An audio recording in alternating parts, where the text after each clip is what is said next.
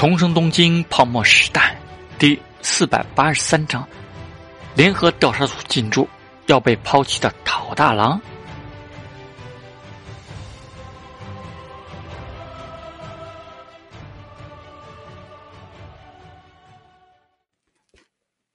桥本太郎很烦，大藏省属官被媒体骚扰了好几天，询问对于小野寺财富是否要展开调查。这件事目前关注度这么高，又被指名道姓的涉及到了他本人，甚至海部俊，哪能真的不管？可事情现在如此敏感，内阁就算担心这是一波未平一波又起，是米国那边新的动作，也不好在这种被很多人盯着的情况下与陶大郎见面。更棘手的是，为什么被开火的是陶大郎？他。不是已经和米国那些人展开合作了吗？难道关于恢复与夏国经贸的事，陶志明所说的米国财团的游说策略只计划一部分的事是假的？真的是因为这件事，所以才导致他被攻击？桥本太郎觉得无论如何，必须要从陶大郎那里知道真实情况。这件事到底仅仅只是他商业上的敌人出手，还是三耀财团的大计划内部有了变故？一定得搞清楚。东京地检特搜问过了吗？他沉声问道：“他们会针对这件事展开调查吗？”这是至关重要的事情，既然已经牵涉到海部俊和他桥本太郎，如果东京地检特搜也表态会出动了，那就说明事情真的大条了。问过了，对方还没有正式的回答。他的秘书也面带严峻的说道：“桥本太郎咬了咬牙，但海部俊已经联络他和竹上他月宗佑碰面过，甚至致电过铃木俊二等人。所有人都确信，至少陶之命和他们之间直接的金钱交易不存在。而陶之命与他们一起计划的事，没有什么是需要通过私底下去执行的具体商业计划，全都是战略层面由陶之命亲自推动的事。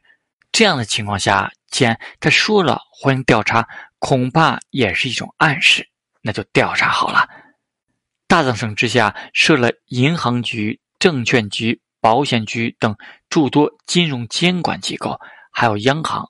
表面上虽然有政策独立性，但也算是大藏省体系内的，实质是大藏省实现经济与政策目的的附属机构。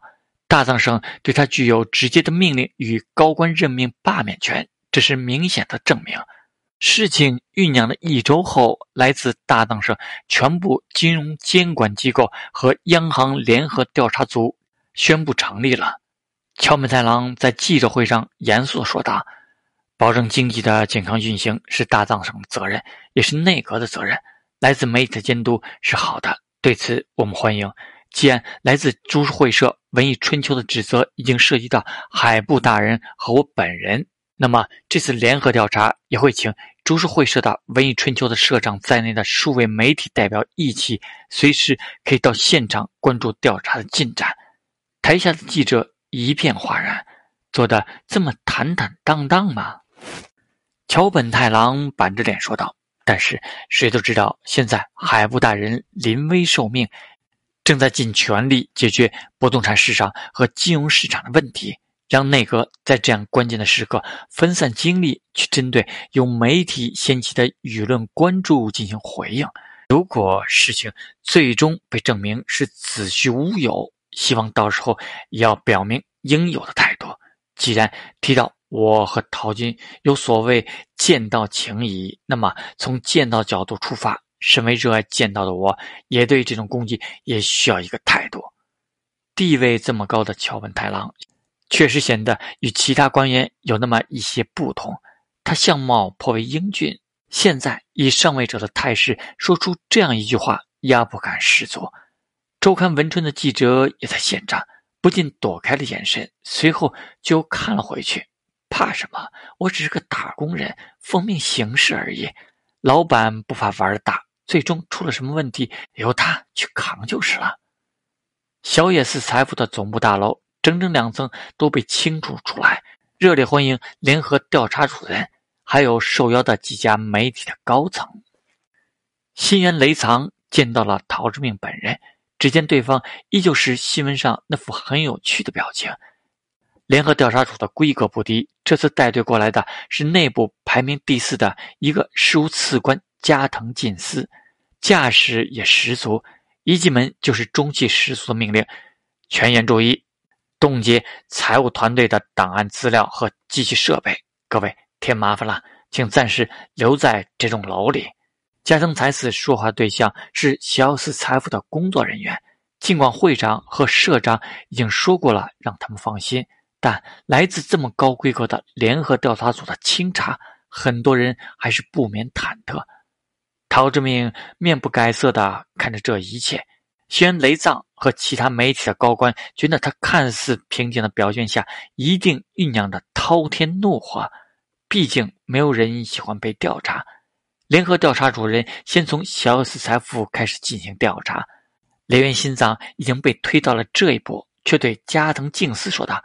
加藤萨，陶会上名下的会社众多，而且还在很多会社进行了投资。联合调查组只调查小野寺财富吗？加藤静司看了看他，淡淡说道：“我们大藏省的联合调查组只负责金融方面的监管。”陶之命也笑呵的问道：“县君是不是觉得让内阁派出千级别的团队对我全部的产业进行调查？”才避免我藏起某些证据。宣雷藏没接话，陶志明笑意收敛了起来，随后才说道：“贵社没有拿出任何实质证据。大藏省现在并不是出于检察部门的要求，而只是受我邀请来进行职权范围内的监察。某种程度上来说，媒体轻飘飘一句话，却逼得内阁和我都得自证清白呢。”权势滔天呐，新元君，我看媒体更像是隐形内阁呢。新元雷藏和其他几个人脸色一变，陶之命这顶帽子扣过来是诛心呐。加藤静司也说话了，陶会长说的很对。这只是大藏省职权范围内的事。如果调查结果没有任何问题，下一步还要不要由其他部门对陶会长其他产业进行调查，就看调查部门有没有掌握什么其他证据进行立案了。陶之命又转头对自己请来的联合会计师团队吩咐道：“诸位，虽然这是大藏省职权范围内的事，但起因毕竟是……”周刊文春以及其他跟风造谣的媒体一起造的，消息财富全力配合调查，但因此耽误正常经营造成的损失，麻烦诸位帮我审计清楚了。正好联合调查组也在这里，小 S 财富历史经营收据数据都是清清楚楚的，同期一对比，很容易就估算出相对精确的损失。新源雷藏面沉如水，大会长。调查还没有结束，你和大藏生不必在这里一唱一和威胁我们。看到陶之命自信满满，其他媒体高层不由得离新源雷藏远了一步。以他们的经验，出手的不是东京地检特搜，大概率是根本不会调查出什么重磅结果的。既然嫌疑已经涉及到了海部俊和桥本大郎，东京地检特搜为什么没有出动？陶志明眼神淡漠的看了看新渊雷藏，看在那篇文章的时候，难道就没有想过后果？我只陈述简单的事实，这是威胁吗？陶志明轻蔑的说道：“造谣不用承担后果的话，那世界岂不是会乱了套？”随后，他眼里似乎就没有这个人存在了，而是笑着对其他媒体高层和加藤静司说道：“调查需要很长的时间。”我已经要求了他们全力配合，那么我就失陪了。说完，陶之命就潇洒的离开。小野寺财富的这两层楼里就此进入了压抑但紧张的忙碌气氛。联合调查组开始工作，许多人其实都在思索一个问题：东京地点特搜是怎么看待这件事的？眼下的情况其实也挺明显。因为没有确凿证据证明陶志明确实进行的金权交易和经济犯罪，东京地检其实也需要表面的程序，要初步的证据才能进行立案，才可以展开调查。现在确实只是新界的内阁自证清白的举动，目的大概只是为了支持率考虑，而那些真正的大人物们却在思考更深层次的一个问题：既然过去媒体下列情况不少，现在的进展也表明周刊文春手上没有真正过硬的证据，陶志明大可按照常规做法。举办个记者会，声明一下清白，就置之不理，何必说什么欢迎调查？就算最后能大获胜利，也只不过是让株式会社《文艺春秋》得赔一大笔钱而已，得不偿失吧？眼下股市正在冲击四万点，小野寺财富被牵扯到那么大精力，值得吗？东京地检特搜没有对这件事做正面表态。背后的意思非常值得琢磨。他们也都在猜测，到底是谁想要对付陶志明。远在香岛的李嘉诚也关注到了这边的情况，不免打了个电话问陶雅人：“你们有没有消息？是谁要对付陶总啊？”面对李嘉诚直白的问题，陶雅人沉默了一下。李嘉诚心中一动，有点不确定的问道。莫非是你们？陶雅人没有回答，随后就说道：“你尽量抽调一些资金，有备无患吧。事情会怎么发展，现在我也没有办法估计了。”电话挂断后，李嘉诚心里掀起滔天巨浪。到底发生了什么？陶雅人会建议他先抽调一些资金做准备。从周刊文春发表那篇文章到现在，霓虹大藏省的联合调查组进驻小野寺财富，时间已经进入了十月份。陶志明的那艘超级游艇“陶然号”也到了香岛。在这个热度下，陶志明在霓虹所遭遇的状况，自然也被香岛媒体所关注到了。三年多时间，成为据说拥有超过百亿美元的人。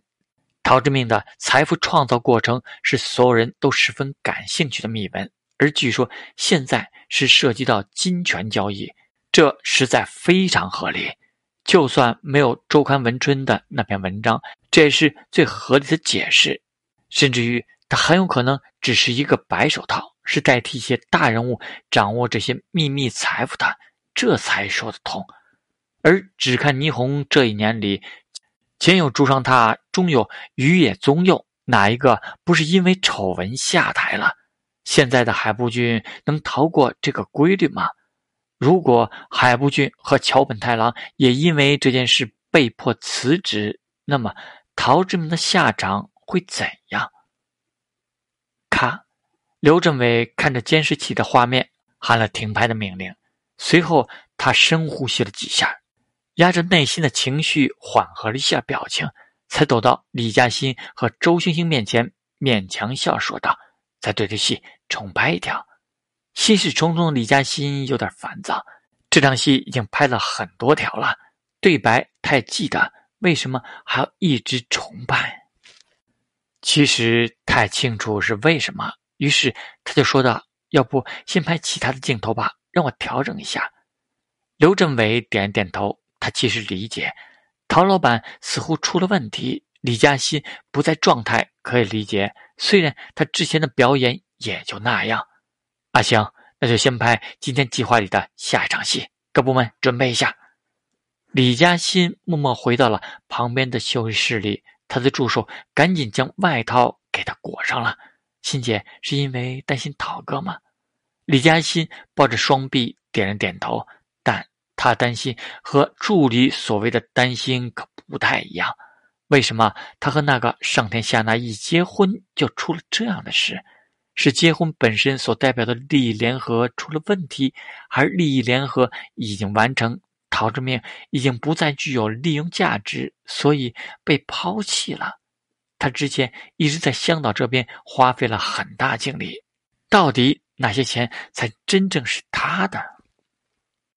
以李嘉欣的智慧，想不通里面诸多的弯弯绕绕。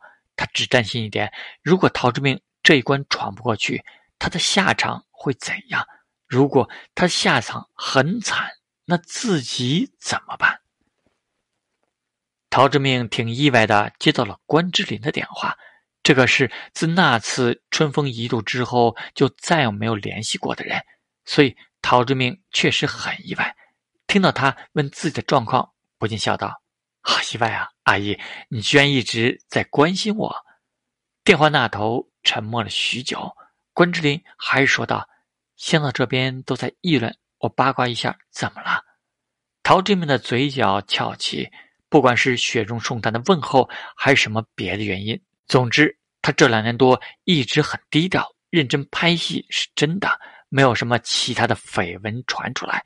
陶志明心里也不禁有点改变了一个人的小得意，于是他就说道：“我也还没有搞清楚是谁想对付我，不过对我来说只是小问题，应该很快就结果了。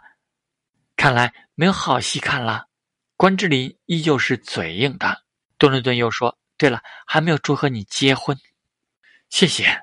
那就这样吧，你忙。”挂掉电话，陶志明不禁琢磨着，他这是哪一出？说他对自己没有什么特别的感觉吧？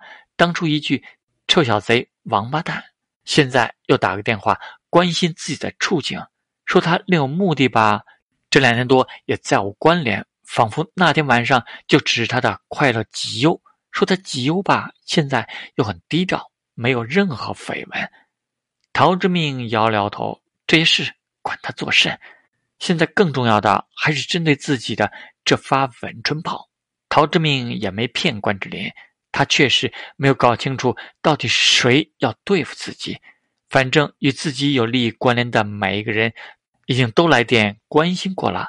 包括现在很担忧的韦尚峰，但陶志明并不在意是谁想对付自己，反正地位和实力到了他这种层次，只要确定这不是你死我活的决战就行。拐弯抹角的通过周刊文春来搞事，无论如何也不像是决战，只是试探吧，试探一下陶志明现在布的这个局的深浅。能干出这种事的，大概率还是目前的友军呐。毕竟决战之前，只有陶志明是那个最摸不透的人，而这些友军一旦初步摸透了一些情况，自然会重新评估情况，谨慎考虑。思考间，韦尚凤又来电话了：“陶会长，如果调查结果真的没有问题，一定不能让关于我的那部分调查内容泄露出去啊！”陶志明呵呵笑着：“你的资金已经退出去了。联合调查组虽然知道那笔钱是来自于你，但你是不是用我们这边的收益分红做了什么，就与我无关了。当然，那要看这些媒体是不是会不依不饶，调查喜尔斯财富全部私募客户的资金流向。”韦尚凤吓了一跳：“陶会长，千万不能走出那一步啊！”不会到那一步的，放心吧。”陶志明意味深长的说道。“但现在既然这么敏感，接下来的一年里，小 S 财富就暂时不接受你的委托了。该怎么投资，你自己通过其他平台来做吧。”可是，韦尚凤这段时间基本主要是靠小 S 财富这边获得稳定收益，才将资金盘越做越大的。那小 S 财富能？提供投资建议吗？接下来我也得谨慎一些啊，毕竟现在备受关注。陶志明怎么会接这个茬？该怎么投资，你还是自己做分析判断吧。反正现在行情还是很好。那陶会长觉得什么时候能破四万点？陶志明悠悠笑着，现在只差一千多点了，一两个月的事吧。我明白了。韦尚凤由衷的说道：“谢谢你。”陶会长，听他似乎准备大干一场模样，陶志明挂了电话，依旧笑着。大变故来临前，有人用这种方法试探他也好，刚好让韦尚凤这样举债投资人退出，在错误的判断中大亏一笔，加上其他银行的债务压力，正如陶志明对安宅善美说的：“何必为别人赚钱？这总比将来。”大藏省对霓虹整个经济体系进行大检查的时候，发现小 S 财富里有些投资赚了很多，有些投资亏得很猛，来得好。虽说投资有风险，谁也不能保证每个投资策略都稳赚不赔，但那么差别巨大，投资策略自相矛盾，也很刻意了，不是吗？现在调查好啊，陶志明眼里有芒寒。陶雅人虽然言之凿凿地说东京地检特搜绝不会介入这件事，但以他们的情报力量，真的不知道在霓虹本土这边是哪些出手向周刊文春报的料吗？小野寺财富的总部大楼里，那两层楼进入了深夜，仍旧灯火通明。联合调查组在这里已经连轴调查了四天。海量的档案资料和财务报表堆得一摞又一摞，这里面漏了一个细节：被调查过的资料还是非常妥善的整理好了，不像这些飞扬跋扈的大藏生属官在其他金融机构检查时一样，散乱无比的资料最终需要别人自己再重新整理好。居然雷藏将这一幕也看到了眼里，大藏生。凭什么对小 S 财富这么客客气气？他的心里冷笑着，这还不能说明什么吗？现在关于小 S 财富的调查，陶大郎通过小 S 财富进行投资理财的那部分自有资金的交易历史已经接近尾声，联合调查组人正在进行汇总、撰写初步报告。看着他们一个个脸色严峻、忐忑。到甚至这互相交换眼神、掩饰震撼的样子，心横雷藏精神了，结果快出来了。